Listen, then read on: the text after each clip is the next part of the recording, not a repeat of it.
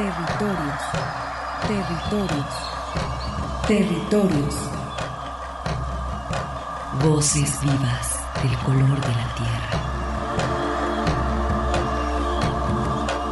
¿Cuál es el objetivo del Congreso Nacional Indígena? Es el de defendernos como indígenas, de que nos reconozcan nuestra autonomía. El Congreso Nacional Indígena tiene unos principios, son servir y no servirse, representar y no suplantar, construir y no destruir, obedecer y no mandar, proponer y no imponer, convencer y no vencer, y bajar y no subir. Estos son los principios que, en el que ha trabajado el Congreso Nacional Indígena. Una de sus consignas dice, nunca más un México sin nosotros. Territorios. Esta es una producción de la Coordinación de Extensión y Acción Social.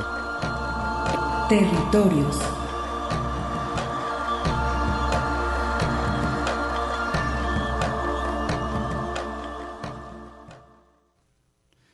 Namechtlapaloa nochimenika tinemi panin que tlinon tlinon nikan ilhuitl tonahli. Me presento, mi nombre es Luis Ojeda Villegas. El día de hoy les vamos a platicar respecto a los derechos lingüísticos, que en este mes corresponde darle una, un recuerdo, que es un derecho que tenemos de los pueblos indígenas.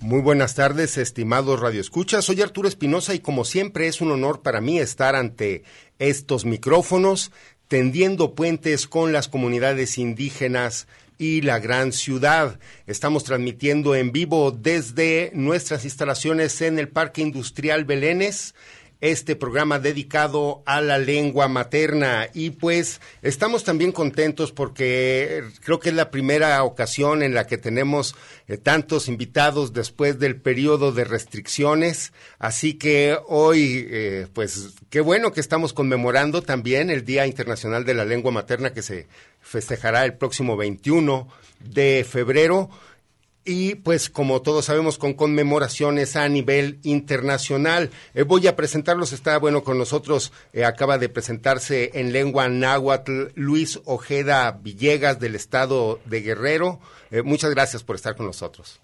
Gracias, está también Alfonso Lea, quien ah, está como colaborador de la Unidad de Apoyo a Comunidades Indígenas, también en el programa de vinculación y fortalecimiento de las culturas y lenguas en las zonas urbanas. Es hablante eh, Sabi de Oaxaca. Amainto.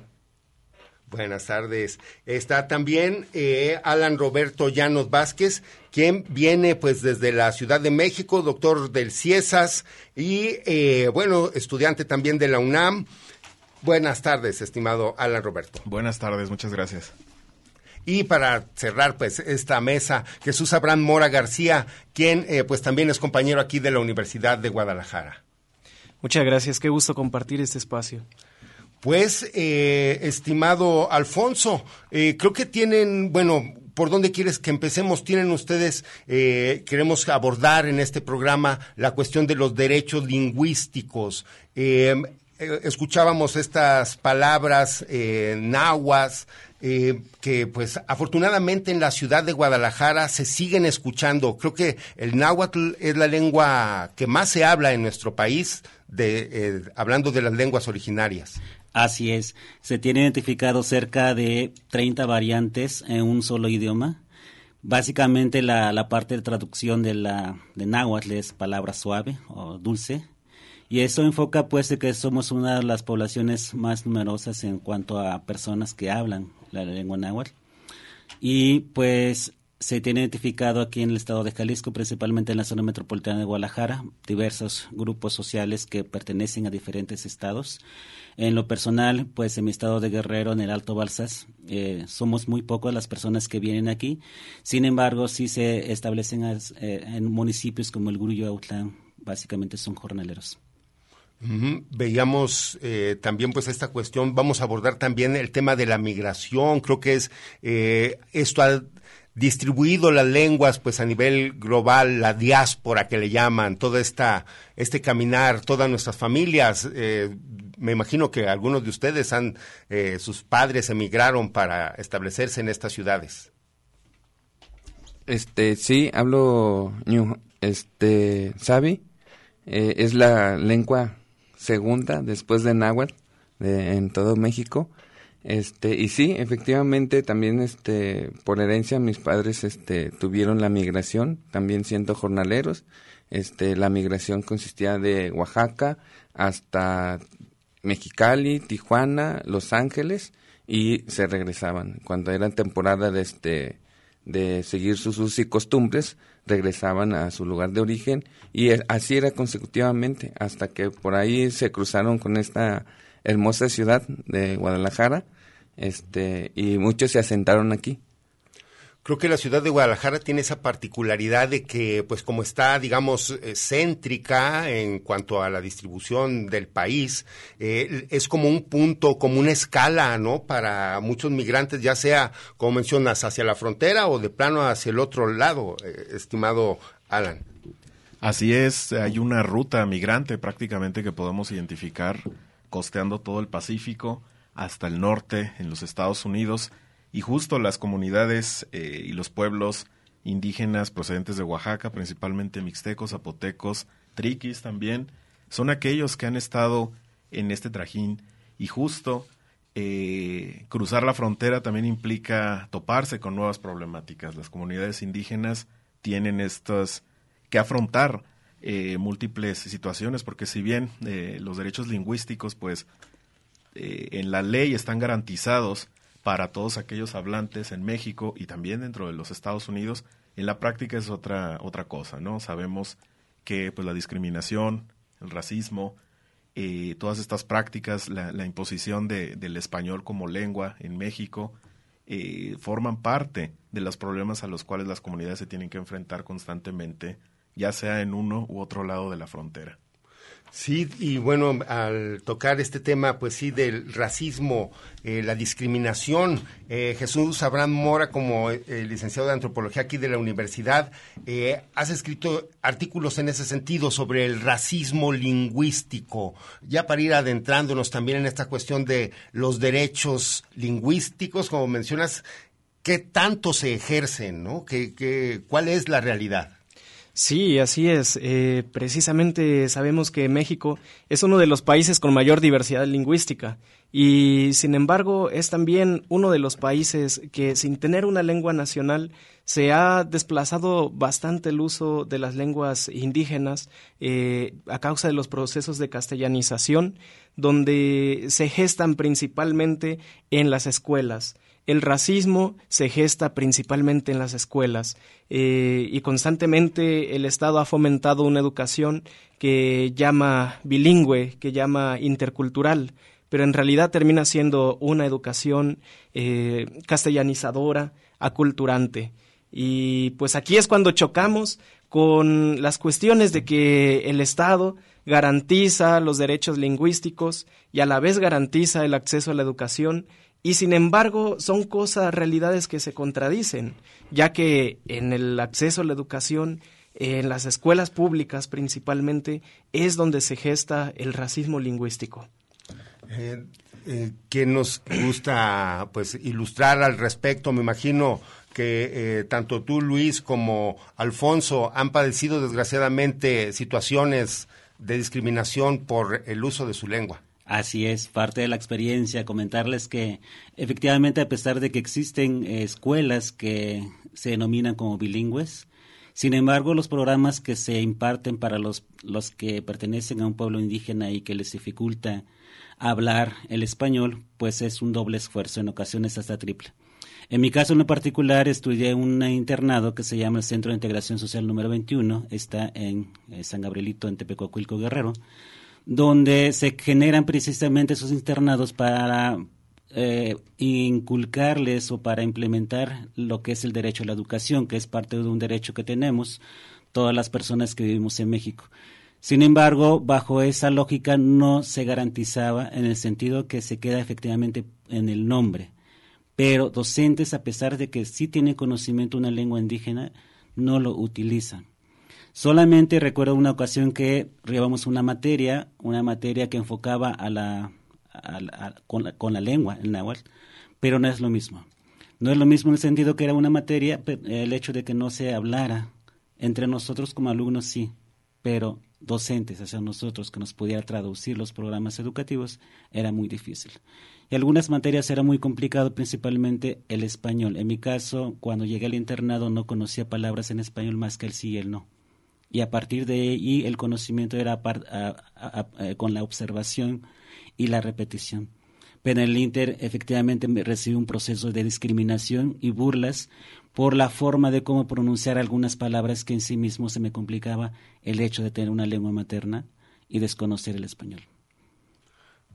Eh, estimado Alfonso, me imagino que los, ustedes como indígenas han de haber padecido esas, esos problemas. Sí, yo quiero platicar una, una, este, algo también para aterrizar y sensibilizar la parte de, del aprendizaje. Cuando este, los pueblos originarios se refieren a que se es difícil eh, eh, aprender en las escuelas, nos referimos al hecho de que hay todo un contexto alrededor para poder este, ejercer esa cultura o ese, o ese desarrollo de esa cultura. Porque a mí me ha tocado, afortunadamente, y hago como un énfasis en decir que he vivido en una, este, como una zona privilegiada, por decirlo de cierta manera, y he comparado en aprendizaje de, cómo estudiar aquí, por ejemplo, que, que, me he dado la oportunidad de olvidar mis raíces, haciendo el ejercicio de olvidar mis raíces y, y, he tenido la experiencia en el extranjero de, de, de, estar conviviendo y aprendiendo una lengua, este, por ejemplo, en ese caso es en el inglés, y este, aprenderlo o sea, yo hago la comparativa y digo, sí, es difícil aprender una lengua nueva, por lo que conlleva en sí la lengua. Pero eh, yo creo que lo que lo rodea, que es como la parte de discriminación, la parte de, represión, porque no, no, no, no concibes cómo adaptarte a una cultura que es distinta a la, a la, tuya. Y más que vives en la comunidad de donde eres. Más que sales de la escuela y tienes tus usos y costumbres por, por, este, por, por la comunidad pero que vas a un espacio donde se supone que es debe de ser este grato aprender es todo lo contrario es la discriminación la represión porque los los este el compañero aquí decía también de los maestros a pesar de tener maestros que pudieran hablar la lengua a ellos o sea directamente se les se les eh, da la orden de, de enseñar en español y enseñar la parte este como la nueva cultura que tienes que aprender. Entonces, no sé si, si, si, este, si es claro el cuanto decimos nosotros que es eh, muy difícil, es por todo ese contexto de represión que se tiene como cultura, no nada más por el lenguaje que, que estás aprendiendo en, un, en, otra, este, en otra escuela o en otro espacio, porque nada más es aprender el idioma. Entonces, eso es lo que se, se complica mucho para los pueblos originarios en estar en una escuela y aparte digo también por la educación que se recibe no es culturalmente pensándolo no es la apropiada para los pueblos originarios. Sí, pues bueno, ahí veremos estas grandes desventajas eh, y eh, pues carencias que se presentan todavía en el modelo educativo que tenemos, que pues eh, lo venimos arrastrando prácticamente desde la revolución, ¿no? Desde que fue, pues principalmente, bueno, desde que fue planeada o concebida nuestra, nuestros sistemas educativos básicos. Vamos a ir a un corte, los invitamos a seguir aquí en Territorios sigues caminando. Territorios. Ecos sonoros de identidad.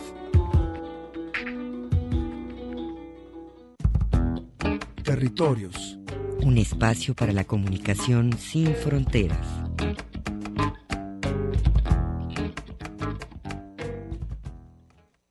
Bien, regresamos a territorios y pues en este momento, aprovechando que están nuestros compañeros eh, pues en este, eh, hablando acerca de los derechos lingüísticos, aprovecho también para presentar a la directora de Radio Universidad de Guadalajara en Colotlán, allá en el Centro Universitario del Norte, Dolores Hernández. Muy buenas tardes. Hola Arturo, buenas tardes. Pues un gusto estar aquí en esta cabina en Guadalajara saludando a pues a todos nuestros radioescuchas allá de toda la zona norte del estado de Jalisco, allá en, en Colotlán y municipios aledaños. Y pues bueno, aprovechando tu presencia, porque bueno, en territorios, la semana pasada estamos celebrando el Día Internacional de la Radio, pero Colotlán también tuvo su aniversario esta semana, así que pues estamos de festejos con ambas emisoras. Así es, así es Arturo. Y bueno, eh, básicamente pues yo quería pasar por aquí para dejar mi felicitación, mi reconocimiento a la labor que has venido haciendo ya por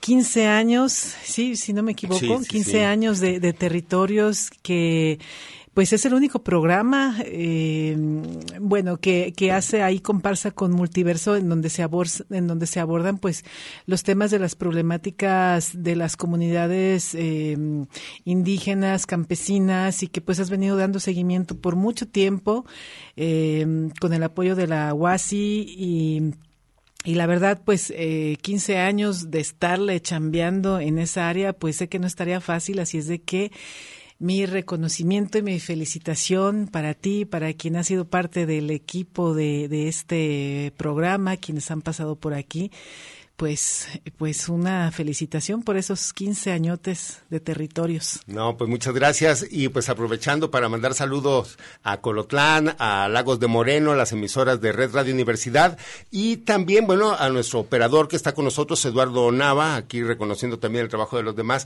Pues veíamos eso, compañeros, que la inclusión, el Centro Universitario del Norte tiene pues esa facultad de que ha incluido a las comunidades birráricas, al pueblo tepecano, eh, y pues a otros núcleos indígenas que también por, emi- por migración están en la región. Veíamos que en la UNAM es eh, una de las universidades donde uno se puede titular en lengua indígena, en este caso en el náhuatl. Bueno, eh, una experiencia posiblemente hayan identificado en las redes sociales, estaba eh, publicando de cómo una maestra en preparación docente este, se tituló bajo la lógica de la, de la educación en relación a las fiestas. Y eso posiblemente eh, pues lo hayan visto, si no desen la oportunidad, que son nuevas estrategias en el marco del reconocimiento desde el ámbito de la educación. Eh, claro que no es lo necesario, sino posiblemente es parte de un derecho que tendríamos que reconocerlos no, no solo desde el ámbito de la educación, sino garantizar derechos en el ámbito de la migración, ya que la movilidad humana es una necesidad que ha nacido desde que se tiene en cuenta de la existencia del ser humano. Y parte de nuestros derechos como tal es el acceso a los territorios. Y esto pues engloba la educación, el acceso a las tierras, entre otros como es el acceso al agua también. Y esto me refiero pues a los derechos de los pueblos indígenas que tenemos por la cosmovisión que cada uno de ellos representa, cada uno de nosotros. Vaya que quienes estamos en esos ámbitos probablemente no estamos directamente involucrados con, el, con, el, con los lugares sagrados que los pueblos tienen, cada uno de ellos, donde establecen un vínculo directo con la madre tierra. Es en esta consecuencia entonces hay que reconocer efectivamente el avance, pero también hay que ver la, lo que hace falta por hacer. Sí. Sí, eh, esto que mencionaban de estos espacios universitarios que permiten eh, o tienen esa opción de que los estudiantes se puedan titular en su propia lengua, escribiendo, ¿no? O defendiendo exámenes. Creo que sí, hay que reconocerlo, forma parte, pero en todo caso también hay que pensar en qué, qué trayectoria han tenido esos estudiantes para poder lograrlo, ¿no? Son, son pocos, son mínimos, y sí hay que celebrarlo a nivel institucional, pero sobre todo hay que seguir cuestionándonos. ¿Por qué son tan pocos los que realmente lo hacen? ¿Por qué son pocas también las instituciones que, que, tienen esta posibilidad frente a la imposición del castellano a nivel nacional? Pues los derechos lingüísticos, volvemos, están consagrados en México, sin embargo, pues en el papel, ¿no? En la práctica es muy difícil eh, que esto suceda y por supuesto hay que celebrarlo, la titulación de la compañera que ya mencionaba aquí, eh, eh, este, el compañero, pero sí habría que seguir cuestionándolos. ¿Por qué? porque hay algo muy, muy cierto que me gustaría recordar que lo menciona Elena, eh, Yasnaya Elena Aguilar Gil, que las lenguas no mueren, el Estado las mata. Es una cuestión sistemática lo que está ocurriendo y continuamente eh, sucede. Eh, las lenguas poco a poco, ya, ya lo hemos mencionado, ya sea por cuestiones de, autodefensa de las personas, de no quererse exponer al racismo, a la señalización, pues eh, deciden silenciar ¿no? su propia lengua, deciden no mostrar estas marcas que los identifican en, una, en un ámbito social. Y eso forma parte de este sistemático, pues, lo sabemos, aniquilamiento, ¿no? En México hay lenguas que están al borde de la extinción, hay que saberlo. Hay otras que están comenzando a tener estos procesos y, sin embargo, pues la resistencia eh, está presente y latente y hay múltiples formas del resistir desde las comunidades. Adelante, Jesús. Muchas gracias. Y tocando el tema de las universidades y de las escuelas, pues sabemos que por las leyes de derechos lingüísticos, una persona podría solicitar eh, acceder y recibir educación en su lengua materna. Y sin embargo, vemos que en la práctica esto no sucede tanto eh, por la cuestión de que, de que en la práctica se puede decir, oye, pero tú más bien tienes que asimilarte a la lengua mayoritaria. Y es cuando caemos en esas lógicas de la aculturación, de la castellanización, del racismo lingüístico, porque vemos que mientras por una parte en las escuelas y universidades se ponen todas las cosas en contra para que un estudiante aprenda en su lengua materna, por otra parte encontramos que se fomentan eh, con un interés eh, grandísimo las lenguas extranjeras, el inglés, el francés, el portugués, cualquiera de esas, y entonces estamos cayendo en el caso de que también existen las lenguas de prestigio. Es decir, si yo soy hablante de una de estas lenguas que corresponden a estados eh, como Inglaterra, Francia, Estados Unidos, bueno, eso me dota a mí de cierto estatus, me abre muchas puertas, pero si por el contrario yo soy hablante de una lengua indígena, me pone completamente en desventaja. Y es cuando vemos la racialización de las lenguas, cómo mientras una lengua se le da eh, oportunidades, se le da todo lo bueno, otras lenguas para ciertas personas e instituciones, incluso hay que decirlo, representan obstáculos, representan atraso, representan eh, lenguas que para ellos tienen que ser eliminadas. Y aquí es cuando hablamos del racismo lingüístico. Bien, pues ahí está un, creo que esto que acabas de tocar es un gran punto, eh, pues como sabemos le hace falta a las lenguas mayor presencia en los medios. Eso es algo que eh, también sería una de las formas de contrarrestar pues toda esta marginación, es precisamente fomentando su uso a través de pues estarlo escuchando. Eh, afortunadamente en el país hay eh, medios como Radio Guayacocotla, Radio Teocelo, pues la de la propia universidad que también nos da estos espacios, pero son mínimos, hacen falta más espacios.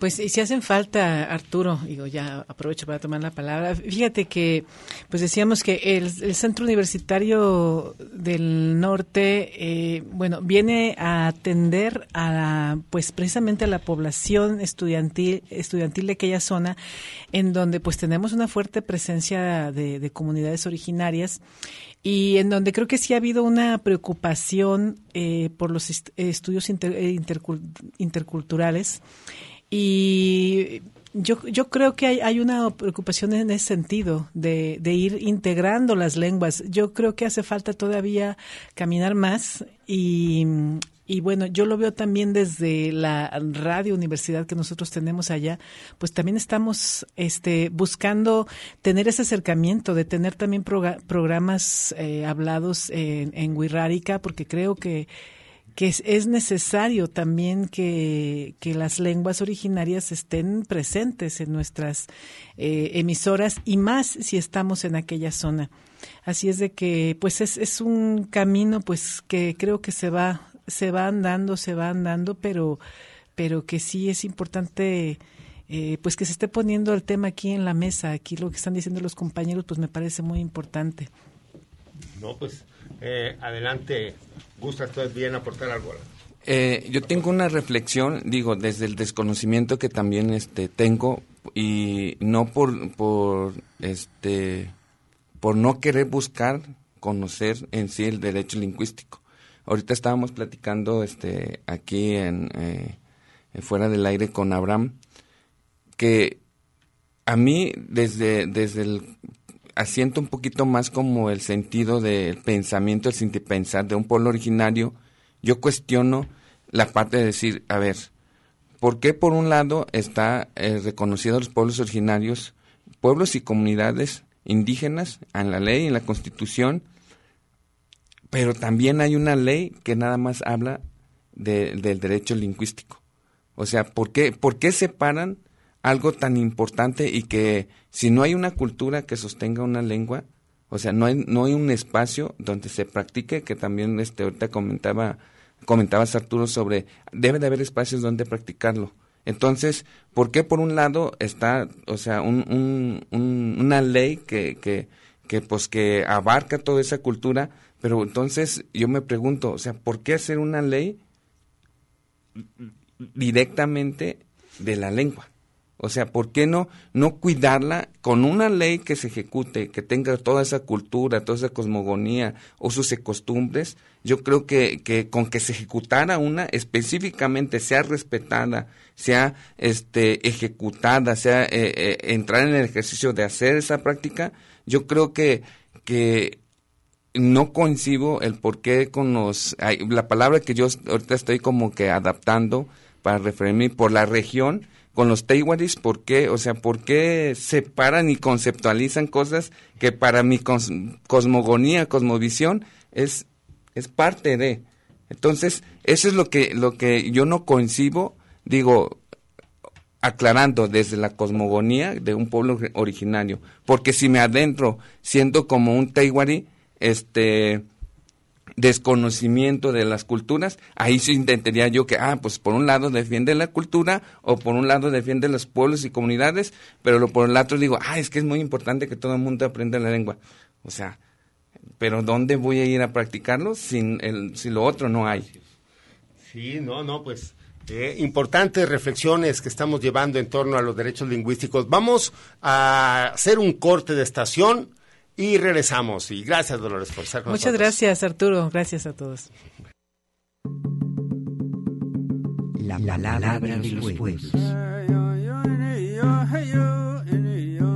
Un espacio para la comunicación sin fronteras.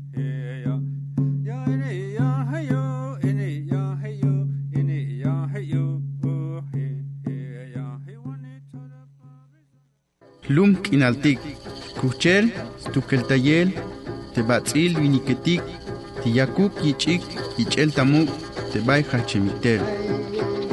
Territorios, resistencia y autonomía de los pueblos originarios. Regresamos.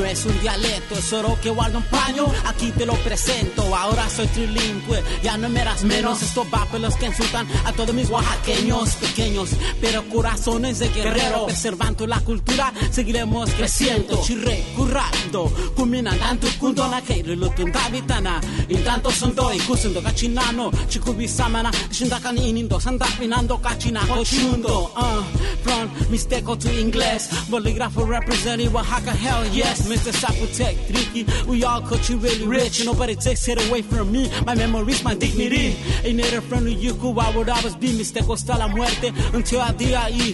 Let me be free and spit everything I feel. Cause of hope I did to see my prophecy fulfilled. The unity of my people together as equal. This is dedicated to my brothers and my sisters. Mixteco su lenguaje, no es un dialecto, solo que guarda un paño. Aquí te lo presento ahora. Bien, ya hemos escuchado en otras ocasiones a una Isu, este rapero que radica en Estados Unidos, pero sí, pues ahí escuchamos, es también mixteco como acá nuestro compañero Sabi, como se llama el pueblo allí de las, pues se encuentra en la sierra de Guerrero, de Oaxaca, eh, también hay en Guerrero sabís hablantes, sí, creo que sí. Así es, de hecho, este, acá con el compañero Nahual, eh, todo lo que es la región que compartimos, el, eh, eh, eh, la región, la parte, eh, se le llama Mixteca Baja, que co- es con la intención de Guerrero, con Oaxaca, todo ese como... Costa Chica, que le llaman allí cerca, o Costa Chica es más abajo. Es más abajo. Ya. Este, y, y todo esa, donde se juntan los dos estados, está eh, esa brecha que hablan este mixteco eh, del eh, ñu- eh, Sabi. Y es este, lo nombran acá los compañeros tehuaris como mixteco, de la mixteca baja. Ya. Ajá. Ah, en Puebla también hay, este, ciertamente, son de, de las regiones más reconocidas, que, hay- que es, por decirlo así, por herencia, que ya se trae por muchos años, y de ahí, pues de ahí salen todos al mundo. Compartimos al mundo la lengua. Muy bien, pues veíamos esta particularidad, eh, ya incluso pues indígenas que hablan también el inglés, además del español y su propia lengua, su propia lengua, perdón, como trilingües ya. Sí, así es. eh, el, el tener que emigrar a los Estados Unidos, conformar allá sus comunidades, pues ha vuelto que las, eh, estos eh, compañeros pues ahora son trilingües. Su lengua, el inglés y el español como esta triada con la cual tienen que convivir, compartir, porque bueno, estando en California, el español también es, digamos, el segundo idioma predominante por allá. Y al igual que en México, pues han tenido que aprender a sortear esto, porque tristemente aquellos mexicanos que migran, pues migran también con todo el racismo que impera en este país y lo reproducen estando allá con los compañeros indígenas migrantes. Eso pues ha obligado a tener que encontrar vías para manifestar como lo hace una ISU, Miguel Villegas, eh, a través del rap. Este compañero pues en el rap ha encontrado una forma de, de, de, de revitalizar, él lo menciona, pero también de acercar hacia los más jóvenes de las comunidades la trascendencia diciendo que el mixteco es un lenguaje, no es un dialecto. Y eso también eh, forma parte de los trabajos que allá han tenido que hacer las, los compañeros y las compañeras, como es el caso de, eh, la organización Cielo, Comunidades Indígenas en Liderazgo, quienes pues están eh, teniendo todo un programa importante de revitalización y de entrenamiento de intérpretes indígenas, porque imagínense si en México es complejo y complicado, ahora ya mucho más porque está la barrera del lenguaje con el inglés, en donde pues hay que enfrentar situaciones en las cortes, en las escuelas, en los hospitales, eh, eh, con los consulados, y bueno, allá se multiplica mucho más eh, esta necesidad. Y bueno, esta organización Cielo eh, se, se, encarga de hacer entrenamiento a eh, intérpretes, eh, no solo procedentes de México, sino también de otras partes como Guatemala.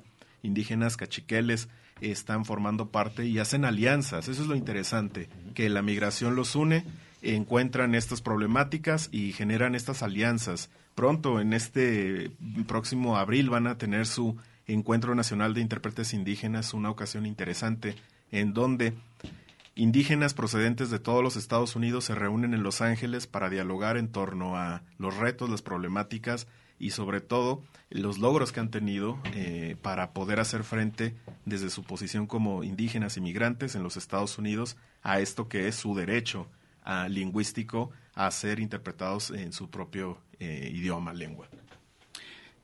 Eh, excelente parte, lo que sí hay que reconocer el esfuerzo eh, que hay grupos sociales, personas en lo particular, pues buscan concientizar respecto a la, la necesidad de esta interculturalidad en materia de lenguas indígenas.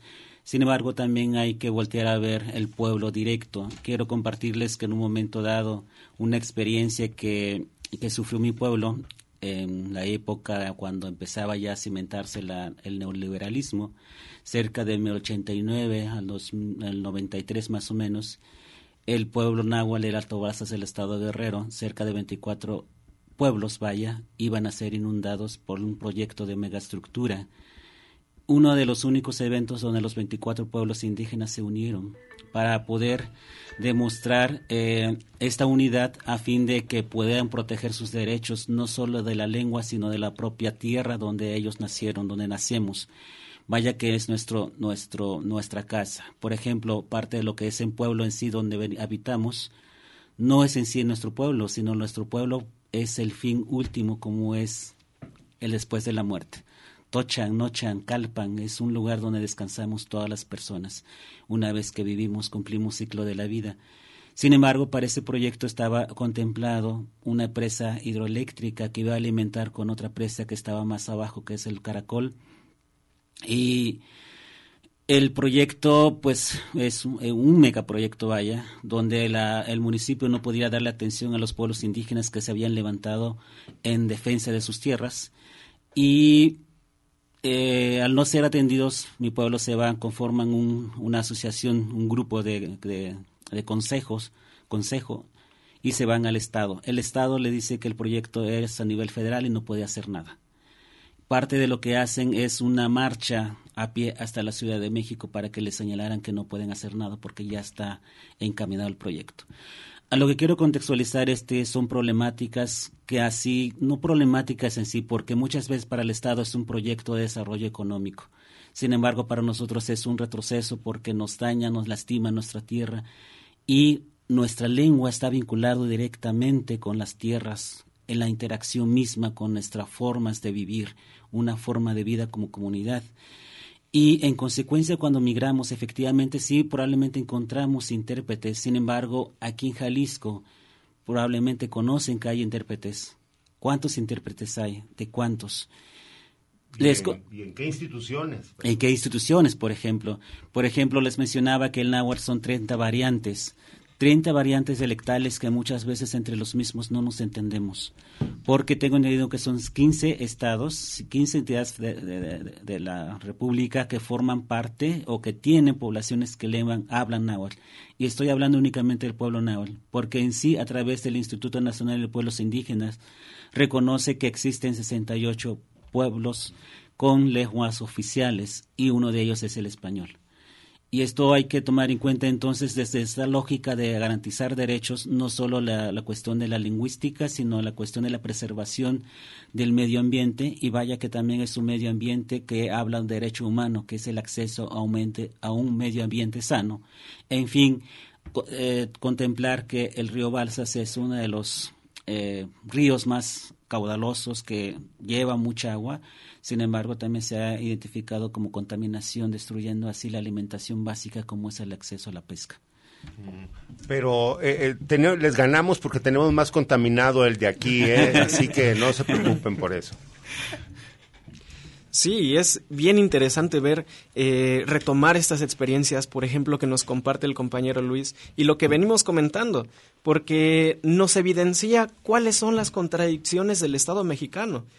Actualmente la Constitución en el artículo segundo dice pues que la nación mexicana es indivisible y que es pluricultural, sustentada en la diversidad de sus pueblos indígenas, ¿no?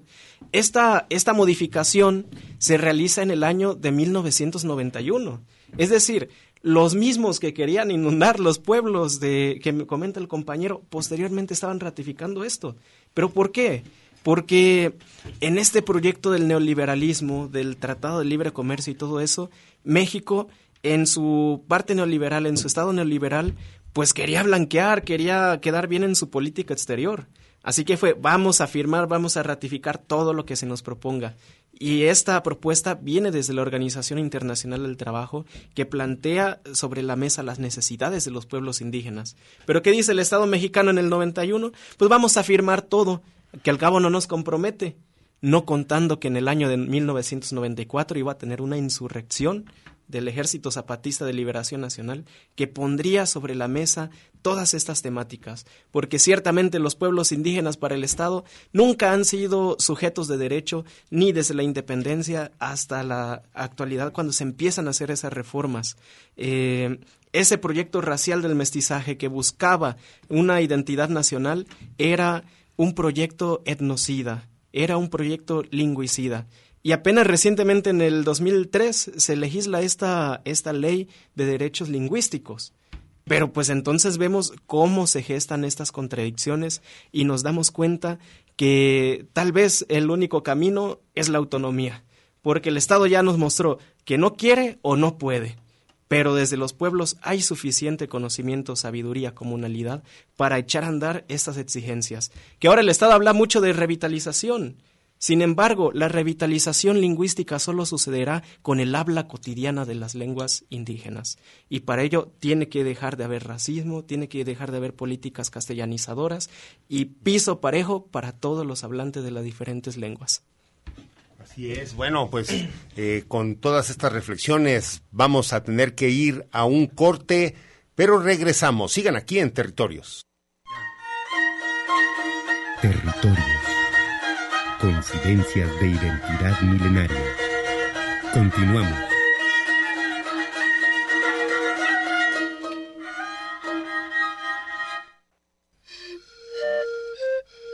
Un espacio de reflexión para la concepción de un mundo de igualdad. Territorios. Bien, ahora sí estamos en vivo en el programa Territorios y en este momento hacemos un enlace con la señora Juana Facundo. Muy buenas tardes, señora Juana, saludos. Hola, muy buenas tardes Arturo, muchas gracias por este sincronizarnos. Este, me presento, mi nombre es Juana Facundo Rodríguez. Yo soy de la, este, yo soy ñañú de la cultura tomí, de la comunidad de Santiago Mezquititlán, del estado de Querétaro. Señor, y pues ahorita están de festejos porque pues está celebrando dentro del marco del, del festival y bueno, del Día de la Lengua Materna, este festival de pueblos originarios allá en Tlaquepaque, el Festpo. Así es, Arturo, estamos aquí en el Jardín Hidalgo de San Pedro Tlaquepaque, en el décimo segundo Festival Intercultural de Pueblos Originarios, como bien lo comentas, en el marco del Día Internacional de la Lengua Materna, que está próximamente a celebrarse el día, el día 21. Ujú. Pero pues van a estar ustedes todavía toda esta semana completa y la siguiente, No, este, oye, sí, vamos a estar hasta el día 20. hasta el día 20, hasta el día 20, bien. Ajá. Eh, pues, señor, para que nos explique, ha habido conferencias, hay presentaciones, hay muestra gastronómica, ¿qué puede visitar la gente allí en el corazón de Tlaquepaque? Efecti- Efectivamente, tenemos talleres de artesanía, principalmente los talleres de lengua para que vengan y conozcan la diversidad cultural y lingüística que tenemos aquí en San Pedro de Tlaquepaque. Todos los talleres son a partir de las 4 de la tarde. Bien, y eh, pues están en el puro corazón de Tlaquepaque, en el Jardín Hidalgo, ¿en qué horarios? Eh, sí, estamos de 9 de la mañana a 9 de la noche, pues con todos los, este, las culturas presentes, están presentes los otomíes, mixtecos, náhuatl, purépecha, mazagua y los principales, los burráricas originarios de aquí de Jalisco. Muy bien, pues señor Juana Facundo, eh, le invito a que, o más bien, eh, por favor hágale una invitación al público, pues para que asistan en estos días, todavía le quedan tres días más, a partir del día de hoy y otros dos hasta el 20, para que pues asistan ahí al Jardín Hidalgo a conmemorar este Día de la Lengua Materna. Efectivamente, lo voy a hacer en la lengua. Este, si son que gane en verdad, era con que la dan, que la artesanía nos di paso, bueno, acá está vivir algo en San Pedro Tlaquepaque. Ahora lo voy a traducir. Invitamos a toda la sociedad que venga a conocer el Festival Intercultural de Pueblos Originarios en el marco del Día de la Lengua Materna aquí en San Pedro Tlaquepaque. No, pues, señor Juana, le agradecemos mucho esta intervención y pues invitamos a que el público se dé una vueltita ahí a un costado del Parián, ahí en el pero, el mero San Pedro, Tlaquepaque. Así es, aquí nos esperamos con los brazos abiertos, una exposición y venta de artesanía, talleres, evento cultural, eh, muestra de gastronomía y pues vengan y dialoguen con los artesanos indígenas para que se lleven y conozcan cada lengua presente en este hermoso jardín Hidalgo. Ándele, señor, pues muchísimas gracias, estaremos en contacto, le agradecemos a Ruth también allí pues todo este apoyo para hacer estos enlaces, muchas gracias también para usted. Igualmente, muchas gracias, bonita tarde y saludos a todo el público que nos están sintonizando en este, en este programa, su programa de usted. Muchas gracias. Gracias a usted, estimada señora Juana Facundo. Pues allí está el Festival de Pueblos Originarios. Ayer tú andabas también por allá, Alfonso.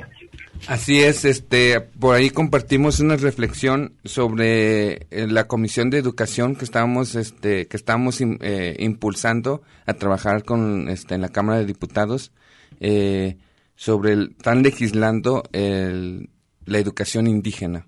Entonces nos tocó socializarlo con los compañeros, este, desde la experiencia, desde la lengua, desde palabras como de no decir simples, sino que realmente tengan ese sentipensar de, de, de querer expresar eh, sus, sus tradiciones, sus usos y costumbres a través de la educación, de cómo perciben ellos la educación. Y ese es el taller que este que compartimos con los este con los compañeros allí este en, en, en el festival. Y voy a re- eh, ahorita el, el compañero este me hizo recordar el el festival eh, intercultural es auto autogestivo. Eh, todos los compañeros se organizan e intentan recrear eh, usos y costumbres tradicionales parecidos a la mayordomía. Se intenta, digo, porque es, es luchar contra, pues contra, contra corriente, porque siempre se requiere de decir eh, el puente o el vínculo es muy difícil crearlo cuando el otro no, no entiende la dinámica de trabajo de los pueblos originarios. Entonces, casi siempre se tiende a hacer una interpretación errónea de las cosas y se tienen que aterrizar por los por digo aquí es un no es que quiera yo cometer también el error como eh, los Teiwaris lo cometieron con nosotros. Y al momento de decir Teiwaris lo hago con todo respeto y estoy también este compartiendo y de una manera sensibilizándome yo también a, a utilizar la palabra Teiwari que es una palabra de, de los este, paisanos compañeros Wirraritari que describen al- a, las personas que es distinto a ellos, ¿no? Bien, y compañeros, pues bueno, para dar una conclusión, eh, estamos ya unos minutitos, algo que deseen aportar al respecto. La ONU declaró el decenio de las lenguas. ¿Qué estamos haciendo al respecto? ¿Será necesario un decenio dedicado a las lenguas indígenas? Casquema, noneki. Considero que es necesario que nos concienticemos de la existencia de el reconocimiento de la existencia de los pueblos indígenas y aparte pues su lengua que en sí mismo es una parte de las identidades y creo que las personas quienes nacemos con una lengua materna también deseamos en cierto modo expresarnos de manera natural sin el temor de ser discriminados. Sí, definitivamente coincido con lo que menciona aquí Luis. Eh, falta mucho por hacer eh, y es un tema que nos tiene que implicar prácticamente a todos. Es un tema que no tiene por qué estar solo depositado en las comunidades indígenas. Es un tema que tiene que abarcar lo nacional. Es un tema que nos debe de, de interesar y, es una lucha constante que definitivamente tiene que irse desarrollando eh, en, todos los frentes. No, no caigamos en esas trampas de limitarlo a lo intercultural, ¿no? Porque pues luego son palabras que parecen vacías y sin sentido y que solamente sirven para quizá eh, tapar esa parte de la ausencia que, que, lo, que el Estado, que los gobiernos y que la ciudadanía en general eh, no identificada como indígena eh, tiene que, entrarle. Entonces es una labor continua, constante y no podemos desapegarnos de ello. Completamente eh, siguiendo la misma línea de los compañeros. Ya lo dijeron en su momento el- los, los compañeros zapatistas, nunca más un México sin nosotros. Pues bueno, ya eh, constitucionalmente se tienen leyes, ya se tienen estas cosas, pero parece que son letras muertas. Ahora a nosotros nos corresponde empezar desde la organización, desde abajo, poniendo nuestro grano de arena en este proceso, eh, en este proceso de respeto, de pluralizar nuestra sociedad. Y bueno, en este sentido quiero aprovechar muy rápidamente para hacer también la invitación al Festival de las Lenguas Maternas que se llevará a cabo en la explanada eh, de las Américas, en el Centro Histórico de Zapopan, con su inauguración el próximo martes 21 a las once y media de la mañana eh, con bastantes actividades, pero las que quiero destacar es que a la una eh, de la tarde de este día martes vendrá una comisión del INALI, el Instituto Nacional de Lenguas Indígenas, para dar información a todos los compañeros que quieran certificarse como traductores e intérpretes en lenguas indígenas. El festival culminará el sábado 25 y pues eh, aquí los estaremos esperando también. No, pues adelante. Eh, algo también para concluir, estimado Alfonso. Los invito realmente a reflexionar. También este les comparto esa reflexión que una de las cosas que yo estoy eh, como aterrizando con los compañeros teguaris es que eh, que no sientan es o que sientan mejor dicho su lado hegemónico y que que lo viven inconscientemente y, muchas prácticas que tienen este pues es hegemónica y una forma de yo de expresarlo yo los no, los nombro como polo de occidente. Por ahí también ya, ya un compañero, este, Teguari, ya me hizo la reflexión y, cuando profundizamos en que los, los nombré así, no lo hice como otra vez recreando lo que nos hicieron a nosotros, sino es también aterrizarlos y que se den cuenta de que también son pueblo y que tienen una formación, una estructuración este, del lado de Occidente, ¿no? Y que sean conscientes de eso. Eh, pues para concluir, ¿dónde puede alguien acercarse a ustedes en algún contacto o por Facebook? ¿Cómo? ¿En la UASI? En la UASI, ahí estamos en el programa de este vinculación y fortalecimiento, este acompañamiento con los compañeros este de pueblos originarios en la zona metropolitana. Bien, pues allí están la unidad de apoyo a comunidades indígenas en Avenida, Avenida Hidalgo 919, el teléfono 3134 2275. Pues con eso desgraciadamente el tiempo ha concluido. No queda más que agradecer su amable atención. Invitamos a todo el público a que sigan aquí en Red Radio Universidad de Guadalajara. Muchas gracias. Territorios. Territorios. Territorios. Voces vivas del color de la tierra. El Congreso Nacional Indígena tiene unos principios, son servir y no servirse, representar y no suplantar, construir y no destruir, obedecer y no mandar, proponer y no imponer, convencer y no vencer, y bajar y no subir. Una de sus consignas dice, nunca más un México sin nosotros. Los esperamos nuevamente el próximo sábado a las 12 del día. Agradecemos el favor de su atención y sigan escuchando Red Radio Universidad de Guadalajara. Territorios.